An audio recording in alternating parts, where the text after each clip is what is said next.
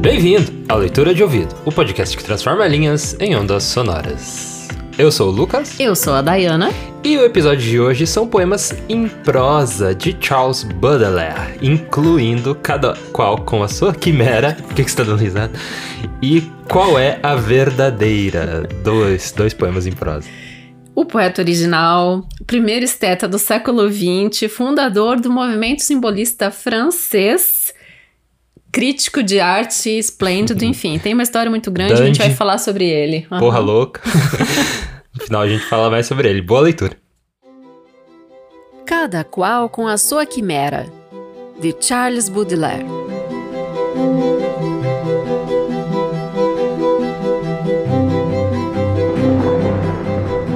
Sob um grande céu cinzento, em uma grande planície sem sendas, sem relva, sem um cardo, sem uma urtiga.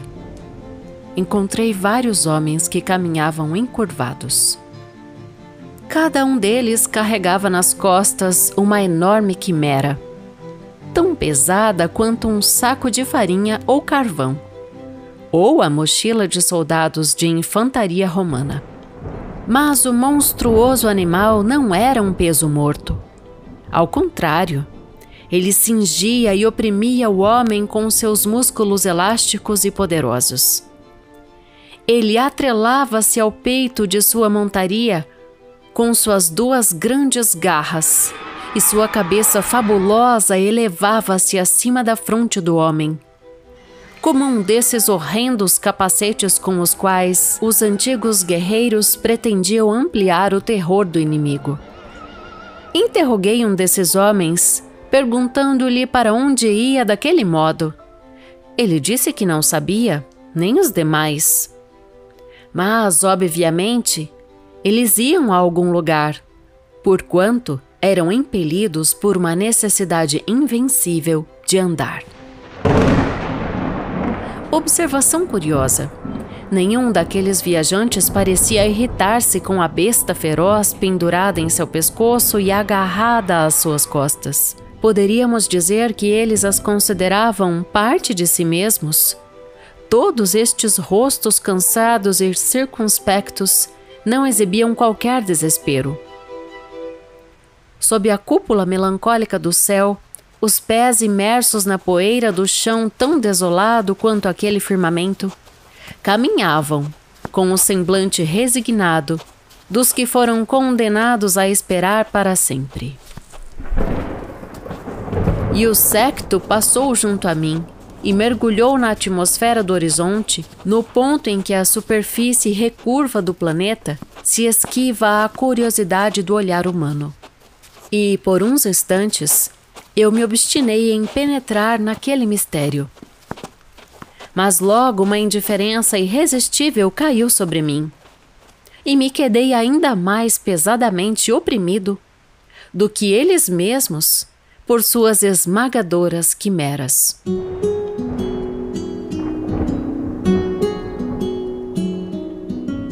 Qual é a verdadeira?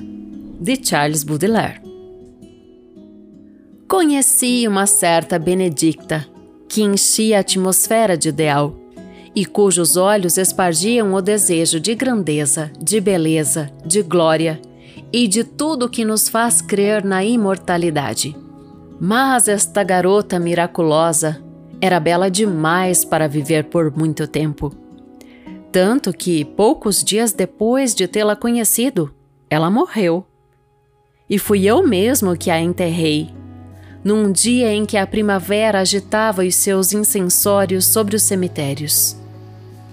Fui eu que a enterrei, bem lacrada num esquife de madeira perfumada e incorruptível como os cofres da Índia. E como meus olhos estavam fixos no local onde estava enterrando o meu tesouro, vi de repente uma pequena pessoa que se parecia singularmente com a defunta e que, pisando a terra fresca com uma violência histérica e bizarra, dizia, explodindo uma gargalhada: Sou eu, a verdadeira Benedicta! Sou eu, uma famosa canalha! E para punição de tua loucura e de tua cegueira, Tu has de me amar tal qual como eu sou.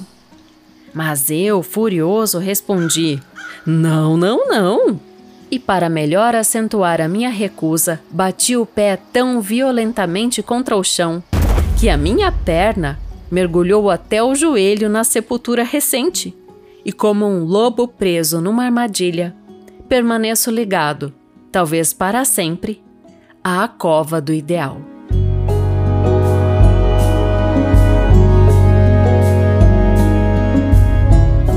E esses foram dois poemas em prosa de Charles Baudelaire. O desavisado pode chamar de contos, né? É, mas, são, é. mas são poemas em prosa. Eu e- gosto de poemas em prosa. Aham. É bem interessante que esses dois aqui, inclusive, que, que eu selecionei para esse episódio, eles são caracterizado, caracterizados como eh, tendo uma conotação absurda que antecipa esse profundo e desolado mundo do Franz Kafka. O Hum. Kafka, que nasceu só em 1883, Baudelaire já era morto, mas, tipo, as pessoas enxergam o mesmo clima, né, desses dois textos Baudelaire que existe nos textos do Kafka. É, Essa- tem mesmo. lembra que o Kafka tem essa característica espiral. do espiral infinito, essa coisa que você mergulha e não Uhum. consegue sair?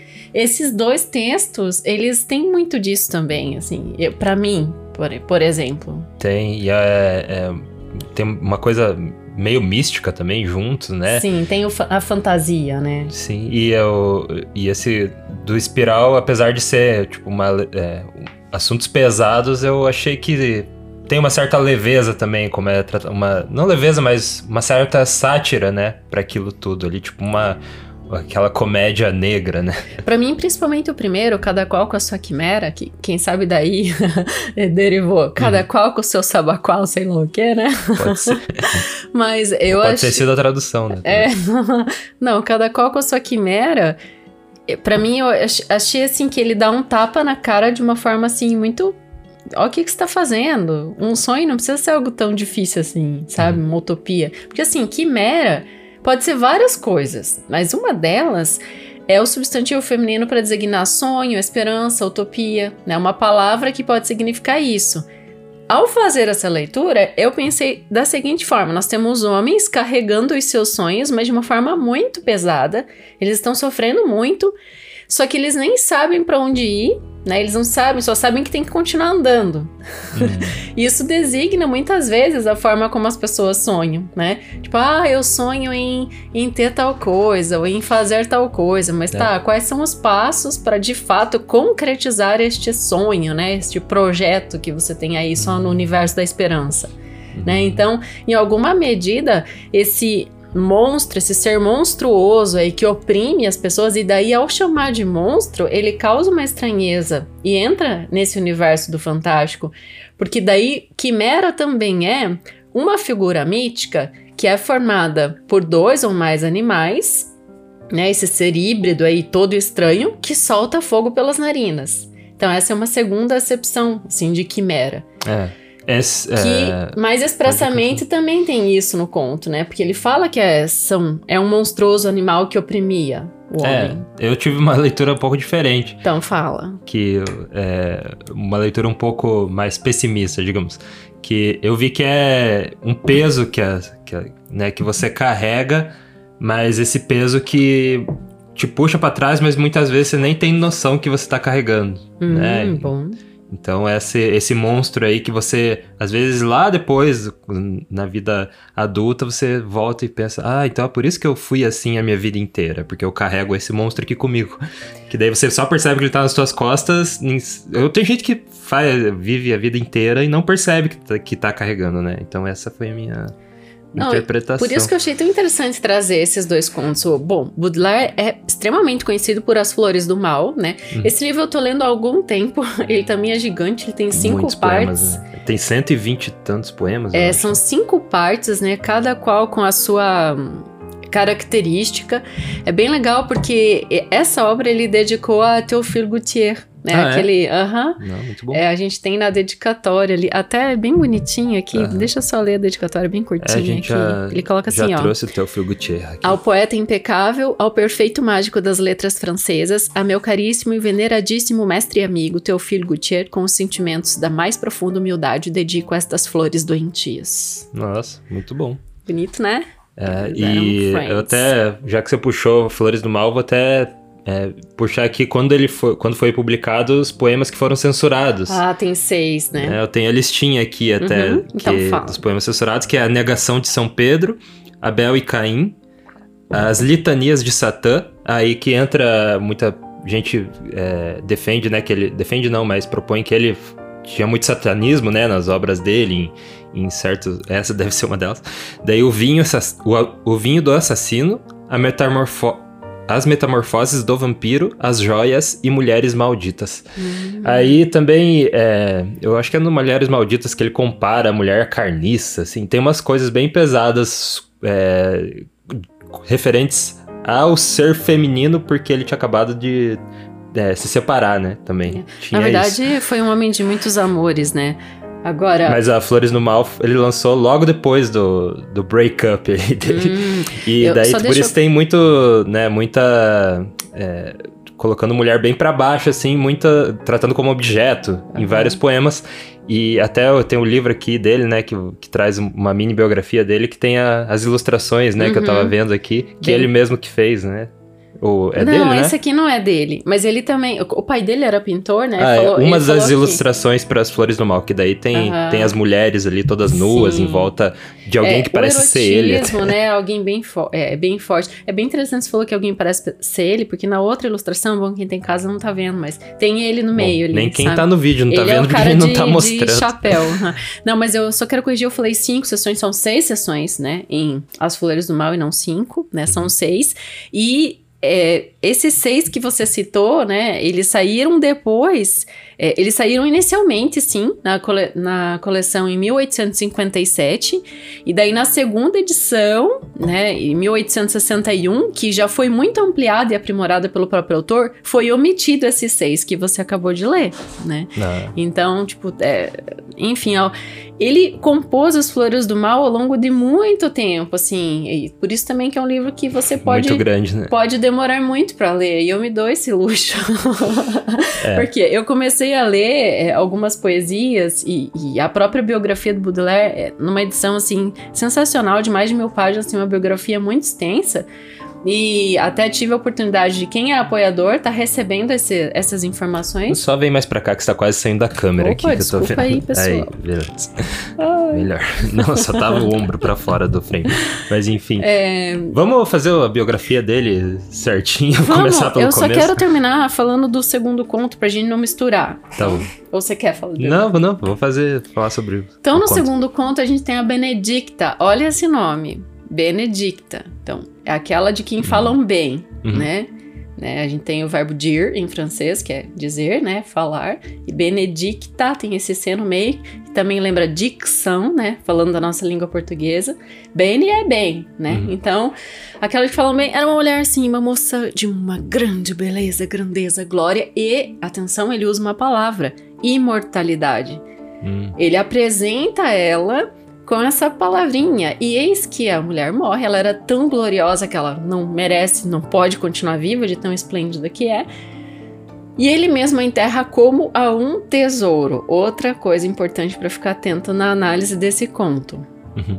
Não é conto, né? Não, Poema em prosa. Poema em prosa. Só que daí acontece aquilo, né? Ela meio que vira um fantasma. Uhum. E ele a vê e, e bate o pé tão forte pra negar, não, não é você, que ele finca o pé na cova do ideal. Gente, É, é, tão assim. curtinho, mas olha a profundeza de análise que dá pra tirar de qual é a verdadeira, né? Uhum. Aí esse título mesmo já nos provoca, né? Então você começa a ler e pensa, qual que é a verdadeira? Que ele enterrou ou que tá aparecendo ali pra ele, né? Então é muito se o espiral do Kafka que É. a gente tá falando, né? Uhum. É muito cíclico mesmo. Achei sensacional e pra gente estrear, né, o Baudelaire aqui no podcast, porque é uma obra vastíssima, se a gente fosse fazer uma seleção de As Flores do Mal, quem sabe tivesse que pegar alguns poemas de cada uma das seis partes do Seria, livro. Daria pra gente brincar e fazer os seis poemas censurados de As Flores do Mal. Nossa! Né? fazer os seis. Tá aí o próximo, próximo episódio, não, tá aí um episódio aí que você vai ver no futuro. Então, aqui Nossa, no podcast. podia abrir uma caixinha até sobre isso, né? Eu, eu já vou é, pressupor que você falou que quer ouvir um episódio assim.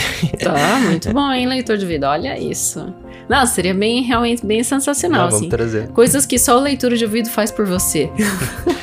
Isso aí, então vamos lá para a biografia do senhor Carlos Baudelaire. É, finalmente você tem o Carlos no podcast, você queria tanto, Carlos, né? Eu quero um Carlos de verdade.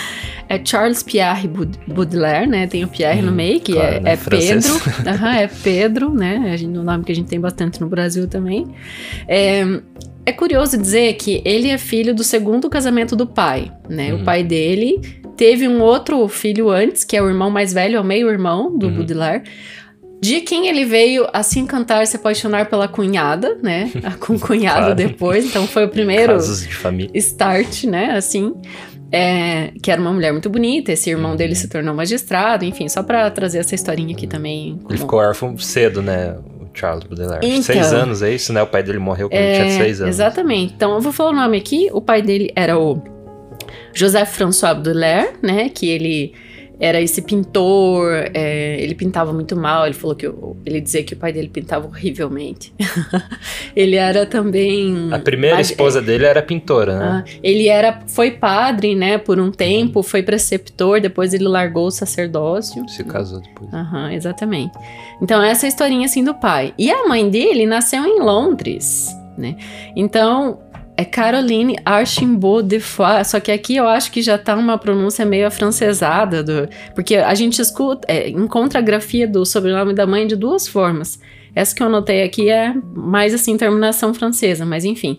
Ela uhum. é, nasceu em Londres mesmo. Só que nessa época, né, o Charles Baudelaire nasceu em 9 de abril de 1821 o francês era a língua mais falada, não era o inglês, né? O inglês é hoje. Uhum. né? O é, francês, francês todo era... mundo falava francês. É, inclusive no, no Brasil é muito comum escritores é, ali da metade do século XIX eles serem tradutores do francês também, né? Porque era uma língua que né, os intelectuais deviam saber, né? Era é. estudar. E já né? que você falou de, de tradutores, uma das grandes paixões literárias da vida do Baudelaire foi o Poe. Ele traduziu tudo ah, do sim. Poe para a língua francesa. Verdade. E é muito é, é, muito interessante também essa essa caminho da tradução, porque eu acho que a própria obra do Baudelaire é difícil de traduzir por causa da musicalidade, né? Porque até você que sabe é, falar francês, seria legal você ler os originais, porque deve, deve ser muito assim diferente, porque eu que eu vi é que a tradução, claro, os tradutores fazem o máximo para fazer aquilo de, de forma mais é, fidedigna, mas o, o francês tem muita musicalidade nas poesias dele, né? uhum. né? Então, posso fazer a brincadeirinha? Quem sabe francês aí, acho que é legal fazer o. Então eu posso fazer movimento. a brincadeirinha? Que, brincadeirinha. Ah, não, é que ele, ele, faz a. Então, você quer fazer, deixar pro final e a gente. Não, deixa eu fazer agora, tá no clima. Seguir a biografia? Não, é que assim, ó, gente, eu como eu falei, né, essa coisa de estudar as flores do mal, eu tenho duas ou três versões do livro. E em duas delas eu fiquei comparando o poema de apresentação que o Baudelaire escreve ao leitor, né? Então ele dedica ao leitor mesmo. É como se ele se pegasse no ombro, assim, sabe aquilo de no bar você uhum. pôr o, a mão assim por cima do ombro do uhum. teu amigo, os dois bêbados já? Então é isso aí. Ó, uhum. ao leitor, eu, eu queria, assim, um, um, react do Lucas. Para de ler antes de eu ler. e também para não dizer que a gente não trouxe um pouquinho de As Flores do Mal aqui nesse episódio, ao debater, trazer a. Então, ó. Vou, em partes. Tá, eu vou é... ler primeiro uma partezinha, três estrofes de um tradutor e depois três estrofes de outro, para você aí, leitor de ouvido, também perceber a diferença de tradução. Mas você Mas... explicou esse. Esse aí é o é o poema de abertura do é, livro As Flores As do Mal. As Flores né? do Mal. Então, logo depois da dedicatória dele para o Teofilo Gutierrez, vem isso aqui, ao leitor. A tolice, o pecado, o logro, a mesquinhez habitam nosso espírito e o corpo viciam, e adoráveis remorsos sempre nos saciam, como o mendigo exibe a sua sordidez. Fiéis ao pecado, a contrição nos amordaça. Impomos alto preço à infâmia confessada, e alegres retornamos à lodosa estrada, na ilusão de que o pranto, o pranto as nódoas nos desfaça. Na almofada do mal, essa tantris trismegisto, olha que difícil a palavra, quem docemente nosso espírito consola, e o metal puro da vontade então se evola, por obra deste sábio que age sem ser visto. Ó, as mesmas três estrofes na outra tradução. Como a lopra voraz no corpo de um mendigo, que se julga feliz de agasalhar, talvez, a toleima, o pecado, o vício, a mesquinhez habitam dentro de nós como um fagueiro abrigo.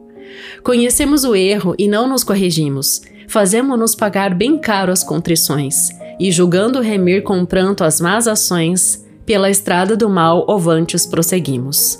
Embala Satanás a nossa mente ardida, fazendo-nos sonhar com tal suavidade que a energia vivaz da nossa mocidade em breve se quebranta a lama reduzida. Eu achei a segunda um pouco mais didática, assim. É, não sei, eu agora teria que comparar com o francês, né? Mas eu achei a segunda mais acessível do que a primeira. Uhum. É, e a primeira tem certas... A primeira que eu li, ela, ela tá mais ao pé da letra no francês. É, isso que eu uhum. imaginei, que foi a tradução mais... Exatamente. Ó. Mais ao pé da letra e a outra mais interpretativa, né? Uhum. Mas veja como é diferente a, a, composição das palavras, só que o que, que os dois tradutores fizeram? Ao mesmo tempo, foi manter a, o ABAB certinho, né? Uhum. Mesquinhez com sordidez, viciam com saciam, amordaça com desfaça, né? Uhum. Confessada com estrada. E o outro aqui, ele pega mendigo com abrigo, talvez com mesquinhez, corrigimos com prosseguimos, contrições com ações e assim vai, né? Uhum. Tipo, essa. Interessante fechar esse parênteses em relação à, à, tradução, mas me chamou muito, muito mesmo a atenção. É, e como uma das edições é bilíngue, é justamente por isso, né? Porque daí uhum. uma tá bem ao pé da letra, como você observou, né? E a outra enfim, é, temos sim. uma. Vamos falar aqui então que como ele ficou órfão de pai aos seis anos, uhum. e a mãe dele era uma jovem bonita, e aí. uma relação. É, uma relação difícil com a mãe, né? Foi conturbada a vida inteira. Né? Até tem gente que fala que se no final do século XIX o Baudelaire tivesse vivo, ele seria o primeiro paciente do Freud, porque o complexo de Édipo é Nossa, ele é... escrito. É ele. É. E Esse tem uma coisa interessante. O melhor exemplo que você vai encontrar. É, tipo, é o, o, próprio. Porque assim também, tem outras coisas em questão. A mãe dele, ela era bem jovem, ela se casou então com, com o José François, que já tinha 60 uhum. anos. Então, lá, primeiro casamento, né, ela ali com seus 20 e poucos, ele com 60 já foi um, um estranhamento. Daí uhum. nasce Baudelaire, os seus irmãos e tal. E o homem morre e ela se casa com outro moço próximo um militar, dos 40 né? anos. É, um general que Assim, eu, eu vejo que ele odiou esse cara, assim, com todas as suas forças durante toda a sua vida. É, aí. É... É, vou falar querendo... o nome dele, Jackson Peak, né? tá bom. Rolou no, no túmulo agora. Daí, pra pular um pouquinho na adolescência. No começo da relação, até que era uma relação, né, de, de assim, pai e filho até mesmo. E, mas na adolescência ficou mais difícil e mandaram o, o Baudelaire pra Índia, né? Inclusive. Tipo, é, você tá me enchendo o saco, ele... moleque, vai, vai, vai, vai, vai pra Índia. É, inclusive ele foi enviado, né? Tipo ele foi enviado, assim, realmente, pra zarpar num navio, passa um tempo fora.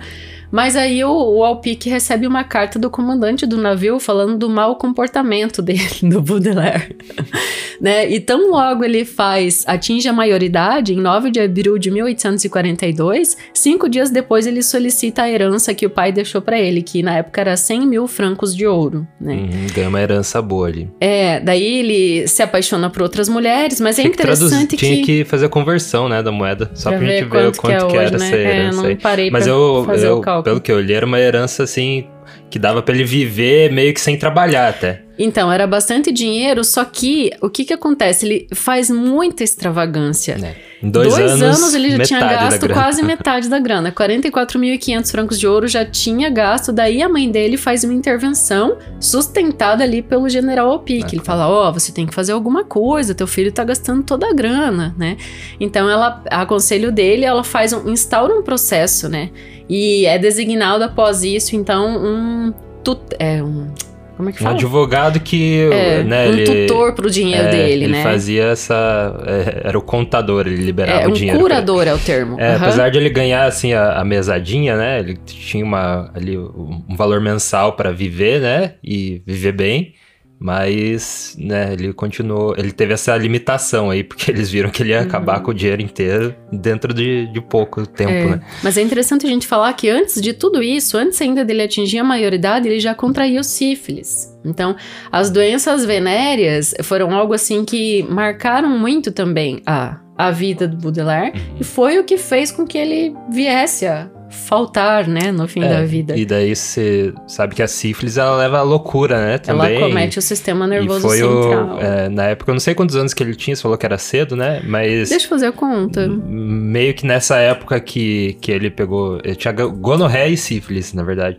E daí, meio que nessa época que ele tentou se matar até. Olha, ele morreu com 46, igual Oscar Wilde. É, não sei se dá pra falar isso no YouTube, se o YouTube não vai. Bania a gente. Não, banir não, se ele não, não vai deixar nosso vídeo escondido. Mas enfim, é, foi isso que aconteceu. E daí, mas ele não, não, não chega a cometer suicídio de verdade. Não, né? não, ele não comete suicídio. Tanto é que ele passa os últimos anos da vida dele num sanatório. Até queria pegar aqui o que acontece. Ele foi. Os últimos dois anos dele, ele sofreu um tombo. É isso aqui que eu tava tentando achar. um tombo, assim, muito sério. Ele não consegue mais nem ler nem escrever a partir dessa queda. E então ele passa a vida dele num, num sanatório, ali, os últimos dias, né? Ele vem a morrer em Paris mesmo, em 31 de agosto de 1867, É. com 46 anos. É, a gente tem essa ideia do sanatório como hoje um lugar que né, hoje não existe mais, mas é um lugar para loucos, né? Mas naquela época é muito comum a gente ver é, as pessoas sendo mandadas para lá por serem difíceis de tratar, não por problema mental, mas por um motivo ou outro. O Lima Barreto, né, era um que que foi mandado pro, pro sanatório. Acho que era por causa do, mais do alcoolismo É, ele dele. tinha problemas com álcool. Mas E o pai dele, na comum, verdade, assim. tinha problemas psíquicos, né? Uhum. Então, tipo, já tava na família. É, mas as pessoas, assim, extremamente inteligentes, e eu quero ser inteligente só em, em alguma medida para não ficar tão louca. mas é, é muito comum, né? A gente vê isso na, na biografia dos artistas, né? Eles é, terem esse lapso tão. Pessoas difíceis de lidar, né? É. E, e acho, acho que a gente não, come, não comentou também do, do dandismo dele, né? Ah, sim, que eu falei lá no começo do sobre isso. episódio, daí depois me falou que é um dandismo um pouco diferente do Oscar Wilde. Mas eu acho que é aquele dandismo de.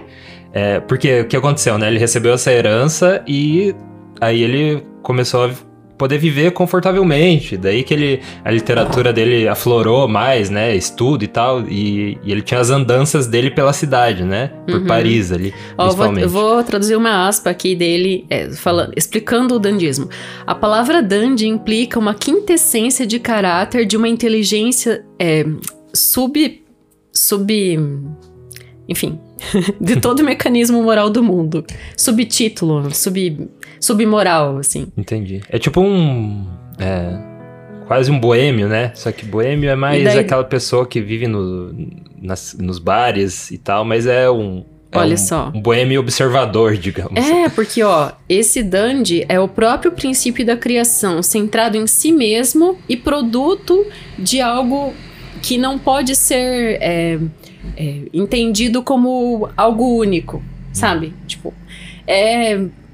É algo assim difícil de, de, de falar, porque o dandismo em Baudelaire é uma manifestação do espírito. É como se fosse o processo de uma vida interior, assim, com raízes realmente dentro dele, sabe? Uhum. Não é esse dandismo do Oscar Wilde, dele ser todo lindão, Frufru. se vestir emplumado. Tipo, é um pouco diferente. Mas, Mas é mais puxado pra boemia, então. é, e o Baudelaire, ele é realmente considerado o primeiro esteta do século XIX, assim. Que, ele, que é um esteta, falei. Ah, É, falando de estética, né? Porque ele era um, um, crítico de arte e ele é considerado, assim, muito sincero em tudo que ele. Até falam que Baudelaire era um poeta e crítico com a pedra angular da sinceridade, assim, tipo, ele falava tudo na lata. Inclusive, ele falou para a própria mãe dele em cartas depois.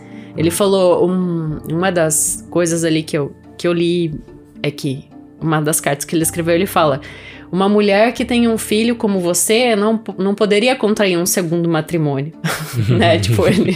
Aí o complexo de Édipo tá lá no, no 100%, assim, né? Uma coisa... É. É, realmente eu, ele sofreu muito. Eu vi que depois, eu ouvi, eu li, né? Que depois de ele, da, do padrasto dele morrer, daí ele reatou, né, os laços assim com a mãe dele e se tornaram mais próximos, mais, mais próximos não, mas, né, fizeram as pazes ali. É, é isso aí. E é a gente falou da morte dele? Falou antes, mas uhum. acho que você não falou o ano, né? É, foi em 1867, em Paris também. Ah, e ele expirou nos braços de Madame Alpic, né, de sua mãe. É. Ele morre nos braços dela. É isso aí. Bem romântico, mas ele é fenômeno do simbolismo francês, né? É. E você estava antes falando dos tipos de versos dele, querendo me dar carteiraço uhum. literário. E fala aí no microfone agora. Ah, os versos octógonos, octassílabos. é, é, isso aí. É, então essa foi a mini biografia. Dá pra dizer que é mini, né? Porque é muito mini. vasto. Mini biografia do Charles Baudelaire. Ah, eu quero falar só mais uma coisa. É, dois contemporâneos dele, assim, nomezões da, da literatura universal. Dostoiévski Dostoiévski e Gustavo de Flaubert. Embora Flaubert não tenha sido alguém que ele estabeleceu uma relação muito próxima, mas os três nasceram em 1821 e eu sempre fico pensando como era o mundo. Com três nomes juntos, assim, sabe? Entre outros, né? Mas, tipo, só pra citar, assim. Sim, e, é, e, e, a obra dele também foi é, abraçada por Vitor Hugo, né? Uhum. E pelo próprio Baudelaire. Baudelaire não, pelo próprio... Gautier? Não, da Madame Bovary. O, é, você o falou Flaubert, agora. Gustavo Flaubert. Isso. Então ele, uh, é, apesar de quando ele lançou Flores do Mal ser extremamente criticado, né, pela sociedade daí, né, pelos pelo uhum. sistema, né? Ele teve esses dois escritores, né, que, que ficaram do lado dele. Uhum. Ele era muito bem relacionado no, no, universo da arte, tanto é que ele publicou muita coisa junto com outros, assim, em colaboração. Tem inúmeros nomes. Aí vários pintores é, fizeram um retrato dele. Aqui na, no arquivo que vai para os nossos apoiadores, já vamos falar deles. Uhum. É, tem várias informações a respeito disso. Assim. Isso aí. Se você quiser ser um dos apoiadores aqui do nosso podcast, que além de você é, ajudar a gente a fazer episódios toda semana, levar episódios novos para você, você também vai receber esse é, arquivo que a gente organiza toda semana com um estudo aprofundado da obra, do autor. E é, a arte de capa. É, e a arte de capa você vai receber aí no seu e-mail. E para você entrar aí no nosso mailing e aqui nos nossos apoiadores finais, você entra em apoia.se barra leitura de ouvido, que é o nosso financiamento coletivo lá, mensal contínuo, ou você manda um pix direto para leitura de ouvido arroba gmail.com.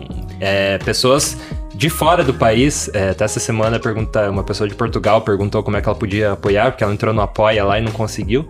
É, de fora do país, vocês podem usar o PayPal, né? Uhum. Que o PayPal ainda tá no meu e-mail, que é lucaspiacesc.gmail.com. Uhum. Também tem essa, essa Revelou forma aí. o LP, Lucas. Né? É, se você ah. quiser é, é, até mandar um recado no Instagram, né? Pedindo é, como você pode fazer o apoio. Mas dessas duas formas aí, se você mora no Brasil, dá certo. Pelo Pix, leitura de ouvido, arroba gmail.com ou pelo financiamento coletivo, apoia.se barra leitura de ouvido. E quem entrou lá é uma apoiadora nova, é a Elaine Vieira Ferreira. Um abraço é especial para a Elaine, que entrou nos apoiando nesta semana. Isso aí, um abraço aí, Elaine. E também eles, Adalberto Machado Santos. Ana Cláudia Chaguri Lopes. Bruno Guedes com o Grupo Danco. Caio Naves Oliveira. Cristiane Bastos Cota. Cláudia Lube. Daniela Caroline de Camargo Veríssimo. Elaine Vieira Ferreira. Felipe Cronato. Isabel Araújo Alves. Jaqueline Conte. Jaqueline Maria Bosqueiro Calu. Kênia Garcia Bento Torquato. Marcos Vinícius. Maria Lúcia Rick Bard. Marcelos Machado. Matheus Simon Brum. Nariel Arruda Borba. Paulo Moura. Rafael Antunes. Raimundo Gabino dos Santos. Rosângela Marquese. Ronaldo Caetano Domiciano. Selma Nunes. Sérgio Juarez Rico da Luz. Simone Pessoa de Mesquita. Zenilda Ribeiro da Silva. Obrigado aí, apoiadores do Leitura de Ouvido. E obrigado a você por nos acompanhar até agora. E a gente vê na próxima leitura. Direção e narração, Diana Pasquim. Edição, artes de capa e trilha sonora de abertura, de Lucas Piaseschi. Produção, Roca Studios. Avalie no Spotify e na Apple Podcasts. Siga para não perder os próximos episódios. Inscreva-se em youtube.com barra leitura de ouvido. Siga no Instagram Leitura de Ouvido. Fale com a gente no leitura de ouvido gmail.com. E a gente te vê na próxima leitura. Poemas em prosa de Charles, Charles Bud, de Charles, de Charles Baudelaire. Que é a pronúncia francesa bem certinho. Cada um consegue. Charles Baudelaire. Sim, Baudelaire. Charles Baudelaire. Baudelaire. Tá bom. Charles Baudelaire.